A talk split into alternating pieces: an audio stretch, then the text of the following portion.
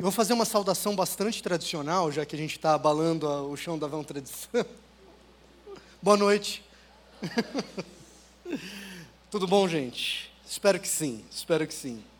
É, Para mim é uma alegria estar aqui com vocês. É, é, aquela história que a gente começa a falar, bem no comecinho da pregação, a gente começa a agradecer, principalmente quando a gente é convidado, a gente começa a agradecer, é, falar que foi muito bom estar aqui, porque vai passando o nervosismo, sabe? Saibam disso.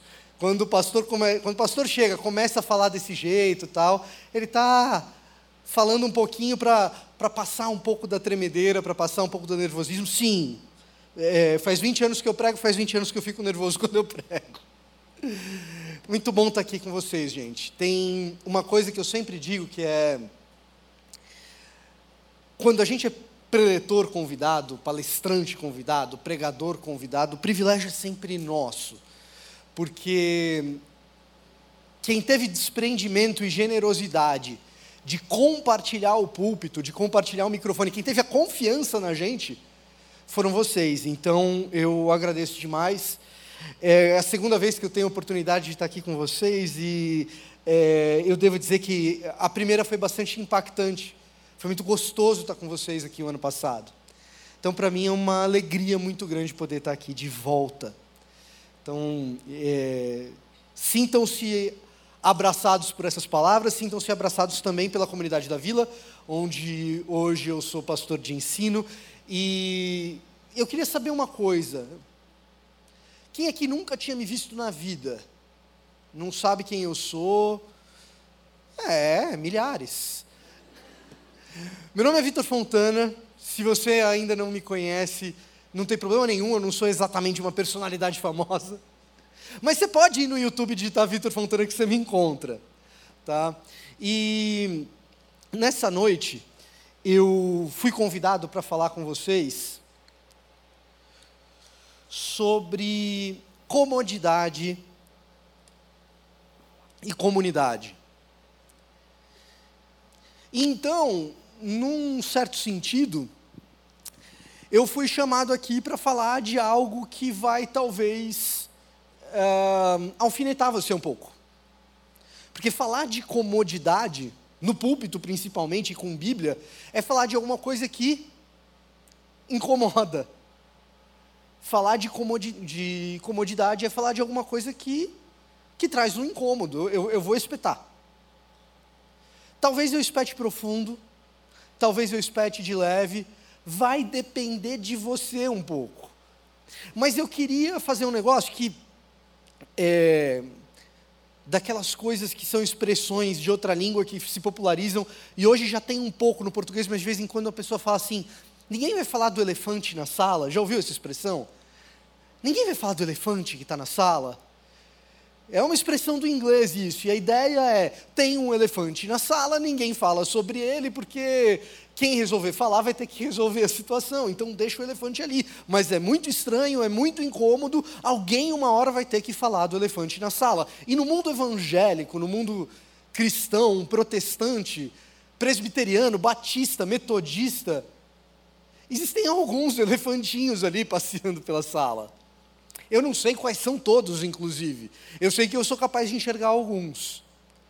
E que de alguma maneira incomodam. Porque um elefante incomoda muita gente. Eu vou falar de três hoje aqui. Três coisas que incomodam e que a gente evita falar, porque talvez seja tabu, porque talvez a gente tenha medo, e talvez seja porque o cara que resolver falar vai ter que lidar com um baita de um problema, porque é um elefante na sala. Não é um gatinho, não é um cachorro. Como que tira um paquiderme de uma sala? Três coisas que provavelmente você, ou possivelmente, não sei, você se relaciona com alguma delas, com duas delas, com três delas, ou conhece alguém que se relaciona com isso. A primeira é, não sei se você já viu o crente isqueiro passeando por aí.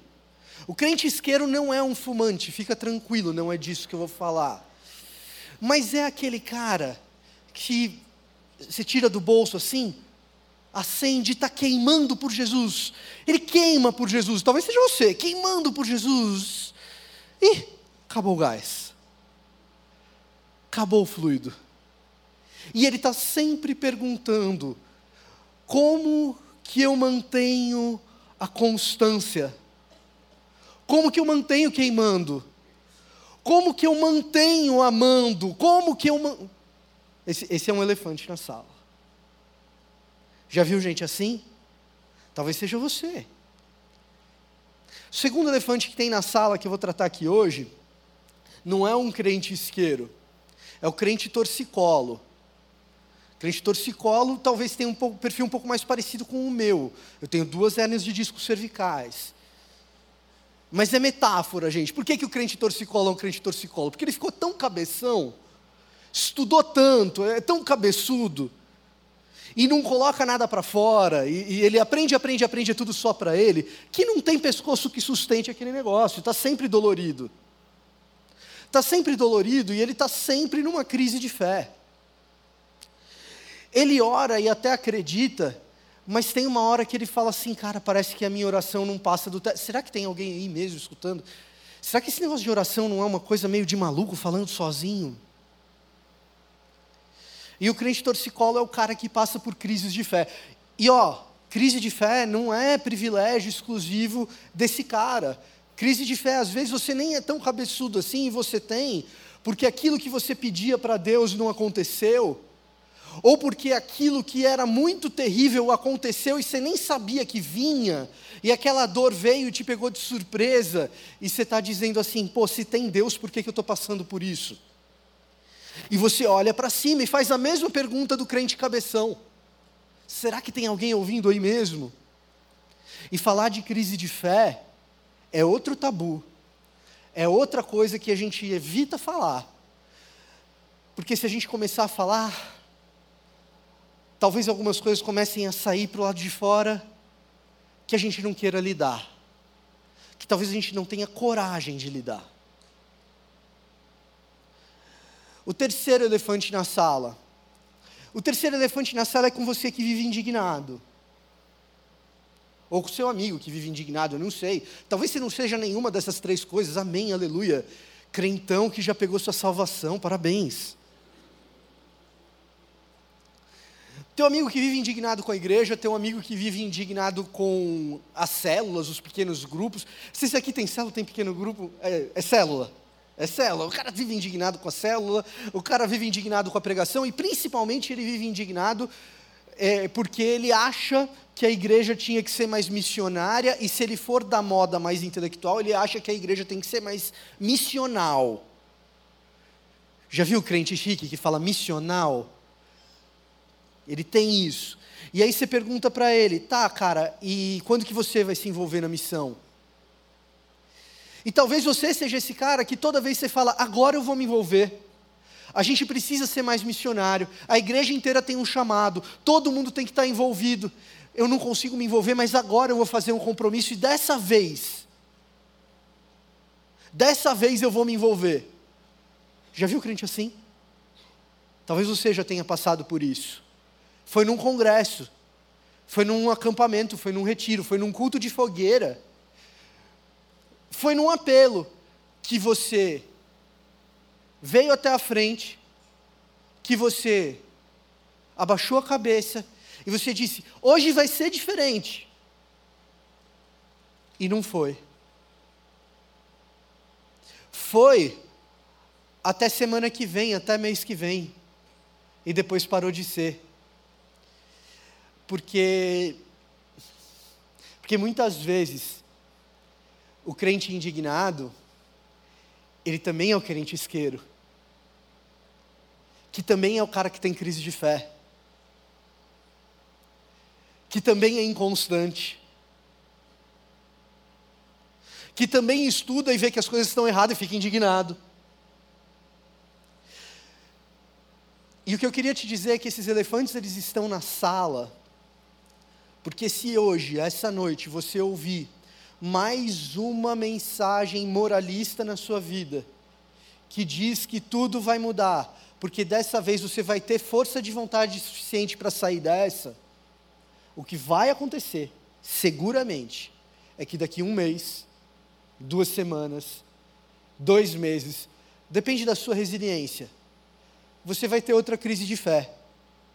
E se não for uma crise de fé, é o fluido que acabou. E se não for o fluido que acabou, é uma nova indignação. Porque a igreja fez isso, porque o pastor Fulano falou aquilo, porque você viu que absurdo aquilo que está no Twitter. Agora não é mais Twitter, é threads. Eu vou repetir. Se nessa noite, ou em qualquer noite, você ouvir mais uma pregação moralista, que diz para você: agora você vai ter que sair dessa, hoje é o seu dia da virada, e você sair dessa, o fluido vai acabar. E talvez seja esse o verdadeiro elefante na sala. O elefante na sala que acha que comodidade é um problema só seu ou só de um e de outro. E que quando olha para os lados, vê gente que já chegou lá. Ou quando olha para os stories, vê gente que já chegou lá. Eu queria te falar um pouco da minha experiência com esse tipo de coisa. Eu sou uma pessoa que teve e eventualmente tem crises de fé. Pô, que jeito de se apresentar, Vitor. Sua segunda vez na igreja, você já está dizendo que você tem crise de fé, não vão te chamar mais, cara. O que mudou ao longo do tempo foi a maneira de lidar com elas. O que mudou ao longo do tempo foi ver que elas estavam menos frequentes e que elas tinham impactos menos profundos e que às vezes até mesmo no fim do dia se transformavam em uma maturidade maior, em uma compreensão melhor da espiritualidade e uma vivência maior da espiritualidade. Porque essas três coisas, essas três coisas, constância, basta você ter mais disciplina. É só você ter mais disciplina. Fácil, né? Não sei se você era como eu na escola, chegava no começo do ano e falava assim: esse ano eu vou copiar tudo que a professora fala. Chegava em março, já não estava mais. Só ter mais disciplina. Constância é só. Só orar mais. Agora eu vou separar uma hora por dia, só vou orar e, e, e jejuar. E, e quarta-feira eu, eu, o despertador tocou e eu fiquei na cama.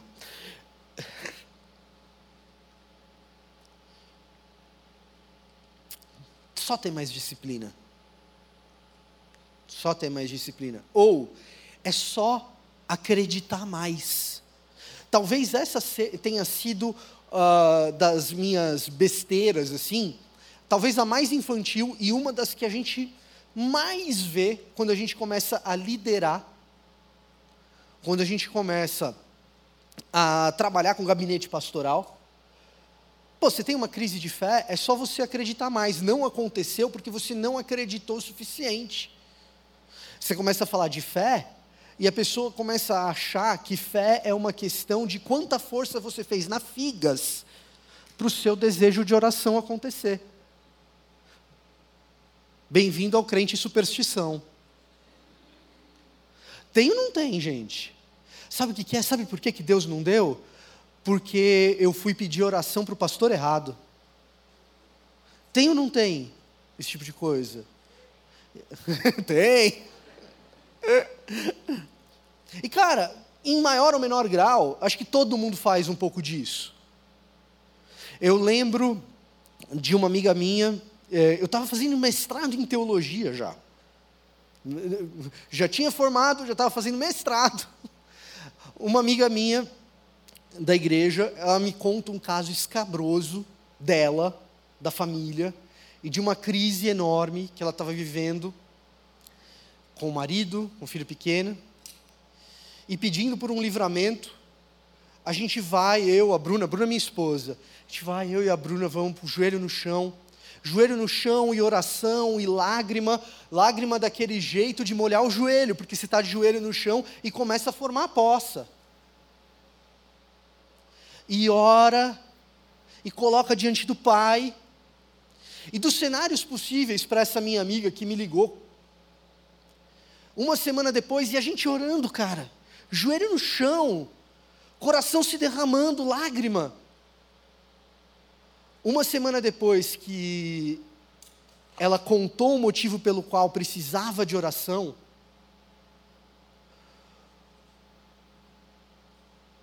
ela conta para a gente o resultado, ela conta para a gente o cenário. E de tudo que a gente tinha imaginado que poderia acontecer, era o pior cenário possível. E aí, em toda a maturidade de um teólogo que está lá estudando teologia, fazendo mestrado, tal, em toda a maturidade, a crise de fé vem e a gente fala: Deus, será que será que é porque faltou fé quando eu estava orando, cara? Será que eu não chorei o suficiente? A gente cai nessas armadilhas. Porque quando a gente acha que é a gente que vai virar esse jogo, daqui uma semana, daqui um mês, e pode nem ser algo que é culpa sua, pode ser simplesmente porque o mundo é cruel mesmo. A coisa se esvai. E a terceira coisa, ah, a missão. Ah, a missão. A igreja podia ser muito mais missionária. Vamos encher a paciência do tesoureiro. Quanto do orçamento da igreja que está indo para missões?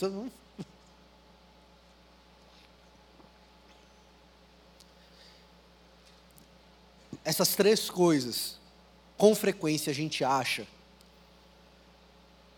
que está no poder dos nossos braços. E quando a gente está vivendo o que eu vivi naquele momento que, a, que essa amiga minha me ligou e que a gente passou essa semana orando, quando a gente está vivendo esse momento por muito tempo, eu cometi um erro que também tem a ver com a nossa comodidade. O que é cômodo para o crente hoje? Aliás, sempre foi assim, hoje é um novo jeito de ser assim. A gente olha para os nossos heróis da fé contemporâneos e pensa como que esse cara teria saído dessa. Então, talvez hoje seja um pouco diferente porque a gente abre o YouTube, a gente abre o, abre o Instagram e tem lá aquele grande homem de fé que você fala assim, a fé desse cara não titubeia. Se fosse esse cara, essa mulher de Deus passando pelo que eu estou passando, a fé dele a fé dela não ia entrar em crise. Então vamos tentar fazer e aprender com esses caras o que eles fariam numa situação dessa. E esse talvez tenha sido um dos meus piores erros durante muito tempo para lidar com esses elefantes na sala. Talvez tenha sido um dos grandes erros que eu cometi durante um bom tempo para lidar com esses elefantes na sala. Não porque essas pessoas não sejam pessoas de Deus, muitas vezes são. Existem aqueles que são só casca mesmo. Tem, tem, tem, existe. Ok. Mas muitos, muitos são homens de Deus, mulheres de Deus. E eu quero te dizer, esses homens de Deus, essas mulheres de Deus, também passam por crises de fé. E aos poucos eu fui começando a entender que não era no heroísmo da fé de alguém que eu tinha que me ancorar para resolver essas questões. Eu tinha que passar pelo exercício incômodo de olhar para os momentos de fraqueza dessas pessoas. Quer dizer, aquelas que são cristãs o suficiente para mostrarem que também são frágeis e que também têm momentos de fraqueza. Eu queria te convidar a abrir o texto bíblico numa passagem que muito provavelmente você conhece. Muito provavelmente você já ouviu falar dela. Se você está na igreja há algum tempo, você trombou com ela em algum momento. E se você não conhece, eu queria te apresentar a uma das passagens mais significativas para quem é evangélico. Mateus capítulo 28, a gente vai ler a partir do versículo 16. Tá? Então, Mateus capítulo 28 é o finzinho do Evangelho de Mateus. A gente vai ler a partir do versículo 16. E eu vou ler e vou explicar aos poucos. Mateus 28, 16 diz assim: Então os onze discípulos partiram para a Galiléia e foram ao monte que Jesus havia indicado. Onze? Ué, não são doze? Bom, se você está na igreja faz tempo, você já entendeu o que está acontecendo aqui. Se você não entendeu, não tem problema nenhum. Onze, porque a gente está no último capítulo de Mateus. Judas já traiu, não é mais discípulo. Inclusive, Jesus já morreu e já ressuscitou. Aqui é Jesus ressurreto falando com onze discípulos. Os seus onze, aqueles mais próximos, aqueles mais chegados, ele combina um ponto de encontro com eles. E então, depois de terem combinado aquele ponto de encontro, eles se encontram de fato ali. Onze discípulos e Jesus já ressurreto onze discípulos e Jesus, já depois de ter atravessado a morte, a crucificação, a tumba já estava vazia, os discípulos já tinham encontrado o Jesus que ressuscitou. E então o texto prossegue, e no versículo 17 diz assim: Quando o viram, o adoraram, alguns deles, porém, duvidaram. Alguns deles, porém, duvidaram. Discípulos de Jesus, que andaram com ele para cima e para baixo, com o próprio Jesus, ouvindo da boca dele, aprendendo diretamente dele, do exemplo dele, durante três anos, todos os dias. Discípulos de Jesus, a gente não sabe quais. Diante de Jesus, já ressurreto, indo para o lugar que eles já tinham combinado ir encontrar com Jesus. Nesse cenário, eles têm uma crise de fé. Talvez André, talvez Pedro, talvez o próprio Mateus, talvez João, o discípulo amado. João não, né? Isso me lembra uma música do Tiririca. João não, mamãe. Não. Eu preciso pregar. Volta. Discípulos que aprenderam de Jesus, que andaram com Ele e agora, diante de Jesus, já ressurreto, tem crise de fé.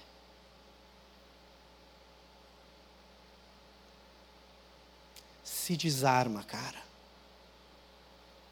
Querida do meu coração, querido do meu coração. Os apóstolos com Jesus ressurreto na cara deles, tiveram crise de fé. Você acha que você não vai ter? Você acha que eu não vou ter?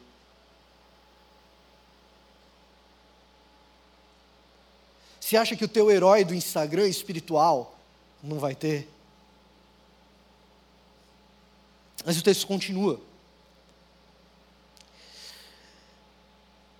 Jesus se aproximou deles e disse: Toda autoridade no céu e na terra me foi dada. Toda, autor... Toda autoridade foi dada a mim. Escuta, você está com crise de fé? A gente andou três anos juntos. Eu estou aqui ressurreto diante de vocês. Com quem vocês acham que vocês estão falando? Se estão com crise de fé diante do dono do universo, diante de vocês, toda, toda a autoridade me foi dada na terra e nos céus. E talvez se você, talvez você seja uma dessas pessoas que imagina o cenário mais facilmente, eu meio que sou desses. E aí eu quero te convidar a imaginar o cenário, a pessoa cheia de dúvida, e o rei de todo o universo se aproxima delas e disse: Escuta, meu, com quem você acha que você está falando? eu ia ficar apavorado. Num exercício um pouco mais longo de imaginação, e aqui bem distante do texto, dependendo de como você lê uma passagem dessa, e se você para nela por aqui, fica aparecendo cena de poderoso chefão. Vem cá. Quem você acha que eu sou? Mas não é isso. Não é isso mesmo.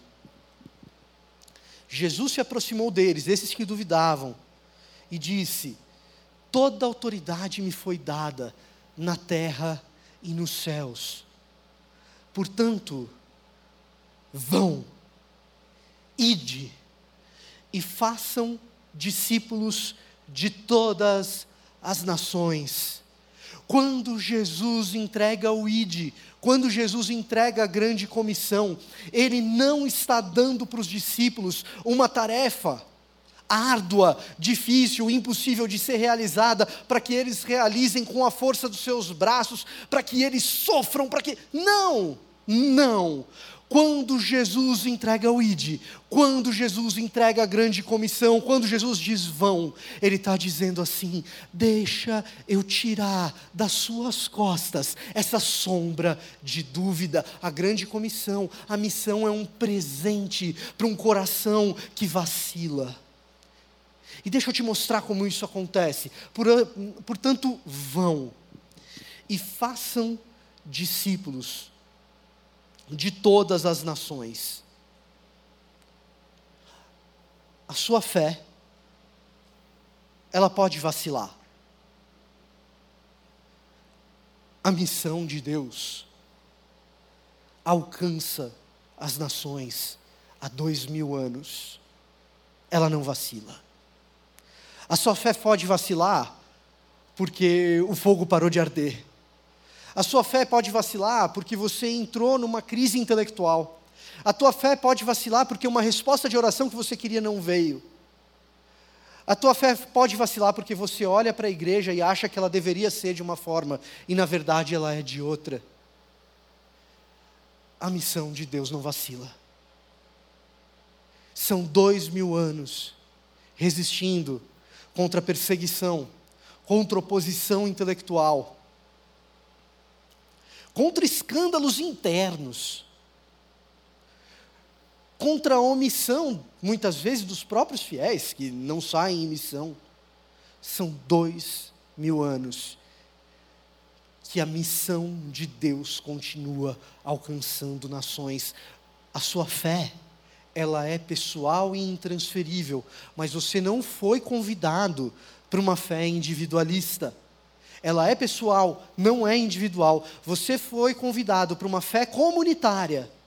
E essa comunidade, ela não se restringe às portas atuais da Igreja Batista do Povo de hoje, embora ela esteja aqui, é uma comunidade, mas ela é uma fé comunitária que dura séculos, que dura milênios. Você foi convidado para fazer parte de uma comunidade, de uma fé que resiste ao longo dos séculos. O seu coração pode vacilar, o meu coração pode vacilar, a nossa fé individual, ali, dentro do quarto, em algum momento, ela pode parecer um pouco trêmula, mas a missão de Deus não vacila, persiste, resiste. São dois mil anos de história, sofrendo contra todo tipo de oposição e perseguição, e segue firme, porque a minha fé, a sua fé, elas são pessoais, não são individuais. Quando o seu coração vacilar, quando a sua fé vacilar, lembre-se, você não foi chamado para viver um cristianismo individual dentro do seu quarto,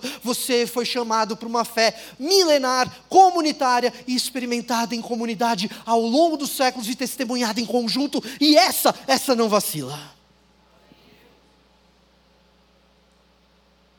Mas não é só isso. O texto prossegue e diz assim: Vão, façam discípulos de todas as nações, batizando em nome do Pai, do Filho e do Espírito Santo.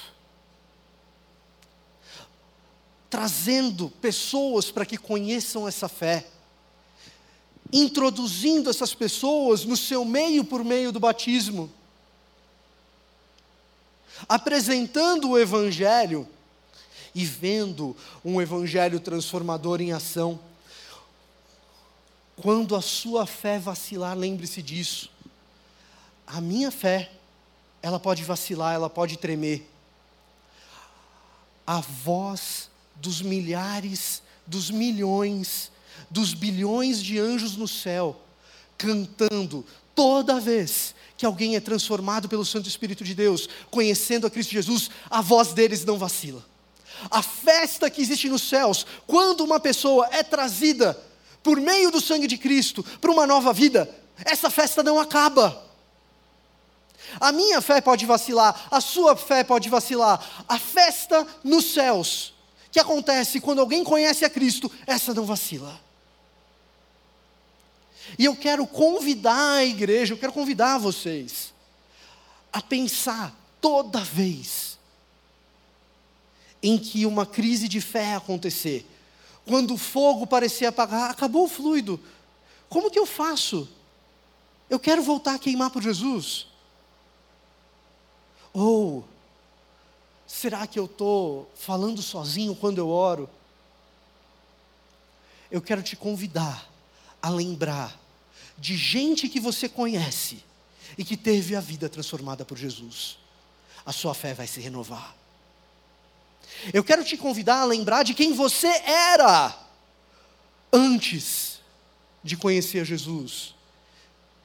E como você foi transformado. E a sua fé vai se renovar. Eu quero te convidar a pensar em cada um dos testemunhos de gente transformada. O bom e velho testemunho é uma dádiva de Jesus para corações que duvidam, mesmo quando encontram diante de si o próprio Cristo ressurreto. A sua fé, ela pode vacilar. A festa dos anjos, quando alguém se converte. Essa, essa não vacila. Ela prossegue. Ela continua. E isso diz muito a respeito de como a gente lida com as nossas crises de fé. Porque a gente acha, às vezes, que a gente resolve a nossa crise de fé indo num congresso, indo num retiro. E essa é geralmente a fé que ir no congresso é bom. Às vezes você ouve alguma coisa e realmente tem um clique ali. Às vezes você tem uma experiência real com o Espírito ali também. Mas geralmente, se a gente deposita a nossa confiança no retiro e não no Espírito de Deus, que está lá para trabalhar no retiro, é justamente aí que vai acabar o fluido. Ou então, talvez, a gente deposite a nossa esperança de reencontrar a fé em explicações intelectuais. Nada contra, tá? Eu sou um estudioso, é, mim, o meu pano de fundo é esse, de estudar e tudo mais mas a gente deposita a nossa esperança de recuperar a fé em ter uma grande explicação, é, ou ter uma grande apologética, algo lógico que esteja diante de nós, e diante de nós a gente fala: Ah, agora eu entendi, agora eu saquei, foi embora a minha fé. Não, a minha crise de fé, melhor dizendo. Foi embora a minha crise de fé. Não, não, não, não. Os discípulos estavam diante do próprio Jesus ressurreto. Nada mais concreto em termos de prova e evidência de que a fé deve resistir, e ainda assim eles tiveram crise de fé. Jesus está dizendo: essa crise ela vai embora. Na vida comunitária, lembrando que a fé resiste ao longo do tempo, e para aqueles discípulos isso também era verdade. Era uma fé que vinha desde Abraão e resistia desde então. Essa fé que vinha desde Abraão resistiu. Resistiu aos ataques da Síria, resistiu ao exílio na Babilônia, resistiu. Uma fé comunitária. E Jesus está dizendo: a sua fé se renova quando você encontra gente ao longo do caminho que se tra... lembra de Zaqueu, Pedro? Lembra de Zaqueu, João? Quem foi que fez aquela transformação? Lembra do cego Bartimeu, filho de Timeu? Lembra do testemunho. Vocês agora vão participar disso que é uma dádiva. Vocês agora estão sendo chamados e convidados para ver isso acontecer de novo e de novo diante dos seus olhos. Lembrem-se do seu testemunho. Quando a sua fé vacilar, quando o isqueiro tremular, lembre-se de quem foi batizado. Lembre-se da ação do Espírito Santo. Lembre-se do testemunho isso renovará a sua fé. Mas não para por aí. O texto continua e diz assim: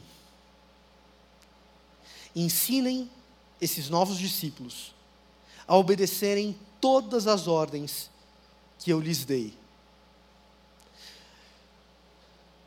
E a minha fé, a sua fé, ela, ela pode vacilar mas um encontro com Jesus não vacila jamais. E para eu te explicar esse terceiro ponto, eu preciso admitir algo como palmeirense que me dói bastante. Fé tem a ver com acreditar, tem. Mas se fé para mim e para você for, for só acreditar, a gente volta para aquela espiritualidade do crente superstição. Eu vou acreditar bastante. Será que eu fiz figas suficiente? Eu só preciso acreditar. É o crente do especial de Natal. Papai Noel não apareceu porque eu já não acredito mais em Papai Noel.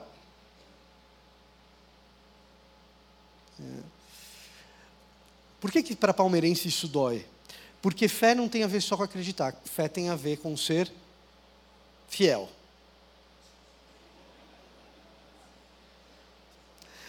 Fé tem a ver com fidelidade, portanto tem a ver com ser fiel. E eu vou manter só nisso a minha reverência ao time do Parque São Jorge. Vou falar mais nada além disso. Até porque não estamos numa boa fase. Ensinem esses discípulos a obedecerem a todas as ordens que eu lhes dei.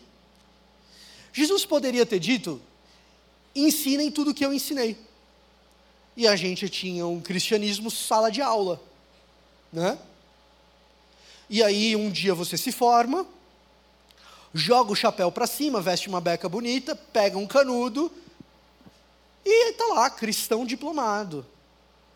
E às vezes a gente transforma a igreja nisso se aprende um conteúdo.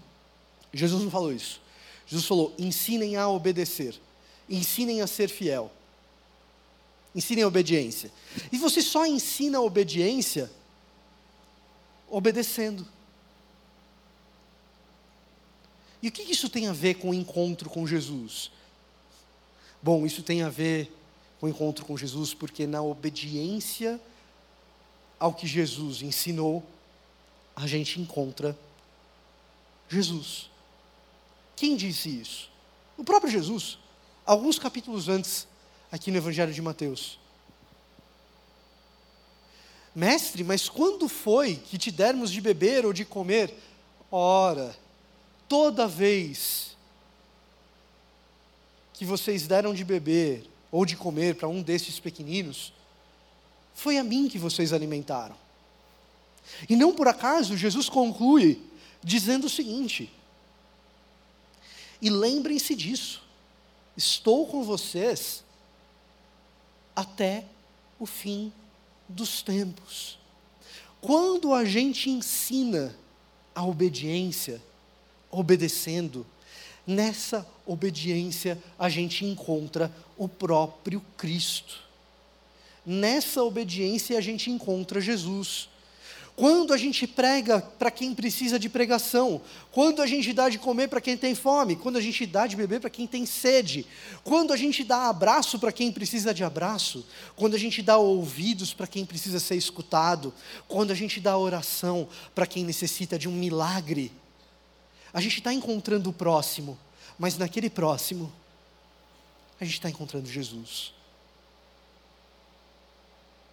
E, portanto, o teu anseio por missão, a tua indignação, porque falta uma coragem missionária da igreja e um envolvimento para uma igreja mais missional que alcance São Paulo, esse anseio que tem aí dentro do seu coração gritando com você, isso nada mais é do que algo que o próprio Deus plantou aí dentro para dizer para você: a chave para você resolver a tua crise de fé é aceitar o meu presente de se envolver na missão. Porque a sua fé pode vacilar, mas o encontro com Jesus, esse jamais vacila. Encontre Jesus nas esquinas, encontre Jesus nos hospitais, encontre Jesus no sopão, encontre Jesus no perdão a quem você tem que perdoar. Naquele jantar de família que você está adiando faz tempo. Encontre Jesus ali. Esse é o presente da graça de Deus, para que o seu coração arda em chamas, para que o elefante saia da sala. Se eu tivesse que pegar o elefante pela tromba, ou pelas presas, ou quem sabe pelo rabinho, para arrastar para fora da sala, eu jamais conseguiria. O que a nossa crise de fé precisa, o que a nossa vida inconstante precisa, o que o nosso anseio por missão precisa, é de graça, é de milagre, é de Jesus é de entender que missão é um presente que Jesus deu para você, para o seu coração arder. Não é uma tarefa árdua que você leva sobre as suas costas e diz assim: tá, agora eu vou sofrer. Não, não é. É um presente,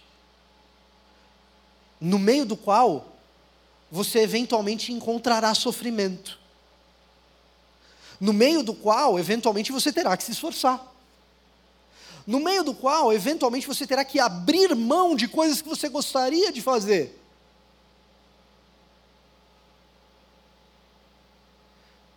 Mas cuja recompensa é um coração que não para de arder. É uma vida cheia de testemunhos para contar. Lembre-se, A missão de Deus não vacila, é uma fé comunitária. Quando você obedece a Jesus e sai em missão, você forma uma comunidade. Segunda coisa, testemunhos restaram a nossa fé. Quanto mais saímos em missão, mais testemunhos escutamos. Terceira coisa, tem algo de sobrenatural na missão. E nesse algo de sobrenatural, quando a gente encontra aquele quem a gente precisa encontrar, porque aquilo é obedecer a Jesus, sobrenaturalmente, a gente encontra o próprio Jesus. Mais uma vez, de novo e de novo. Lembra do dia em que Jesus te encontrou, no dia da tua conversão?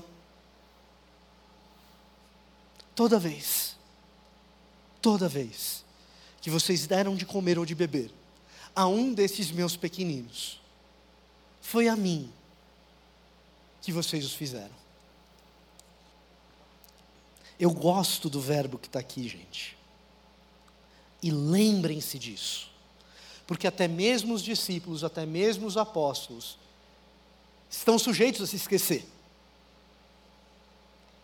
Então Jesus diz: e lembrem-se disso. Estou sempre com vocês, até o fim dos tempos. Sabe onde estava Jesus quando você olhou para o teto e perguntou: Será que a minha oração passou do teto? Ele estava do seu lado. Eu gostaria de orar com você. Se você puder baixar a sua cabeça, baixa a sua cabeça, fecha os seus olhos. E eu quero te fazer um desafio nessa noite.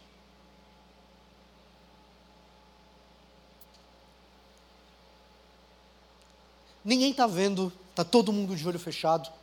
Eu estou, eu estou vendo. Deus está vendo. Então, não é para mostrar para ninguém.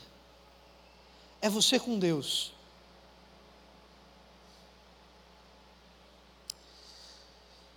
Talvez você tenha chegado aqui hoje sendo crente isqueiro, talvez com uma crise de fé.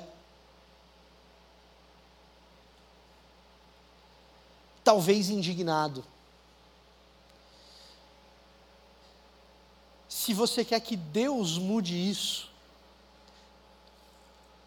e você quer receber o presente da missão de Deus,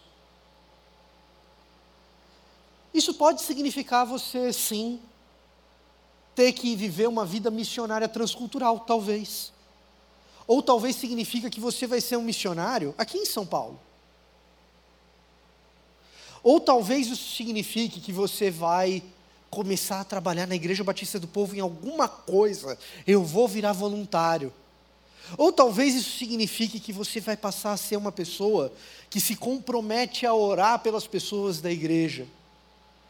Mas você vai aceitar o presente da missão, não porque é algo que você vai fazer, mas é porque você entendeu que aquilo é uma dádiva, é um dom, é uma graça de Deus por um coração flamejante. Eu queria te desafiar a levantar sua mão, porque eu vou orar por você. Se você quiser levantar sua mão, levante sua mão.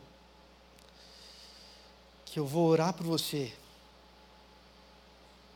para que a crise de fé se expande, para que a comodidade vá embora, para que você experimente a vida comunitária. Deus abençoe, irmão. Pai amado, a gente te pede, Deus, por essas pessoas que estão se dispondo diante de Ti, que entenderam que é o Senhor que tira o elefante da sala que a vida missionária transforma os nossos anseios, nos deixa mais seguros e nos deixa mais maduros. Pai amado, que cada uma dessas pessoas aprenda que o envolvimento, ele não é meramente uma obrigação ou um dever. Essa compreensão veio. É o trabalho do Teu Espírito. Pai amado, que cada um de nós aqui com esse compromisso, que cada um de nós possamos entender que sim, trabalhamos para Ti, mas muito mais do que isso, trabalhamos contigo. É o Senhor quem faz o trabalho e nos convida para estarmos juntos. Pai amado, nos dá força que não temos, nos dá a resiliência que não é nossa nos ensina a reconhecer a nossa fragilidade. E diante da nossa fragilidade, Deus, nos faz perceber que o Senhor sempre esteve ali. Porque a gente pode vacilar, mas as tuas promessas não vacilam. Aleluia. Assim oramos agradecidos e pedimos por cada pessoa aqui por toda a Igreja Batista do Povo, por toda a igreja aqui em São Paulo. Fazemos em nome de Jesus. Amém. Deus abençoe, gente. Foi um privilégio.